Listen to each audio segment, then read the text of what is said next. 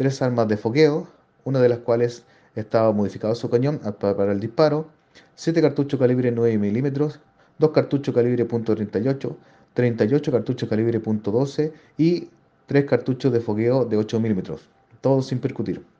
Por otra parte, se les incautó un total de 370,79 gramos de cannabis, 95,50 gramos de clorhidrato de cocaína y 865,27 gramos de cafeína. Además, se incautó 4 balanzas, 7 teléfonos celulares y la suma de 64 mil pesos en dinero en efectivo.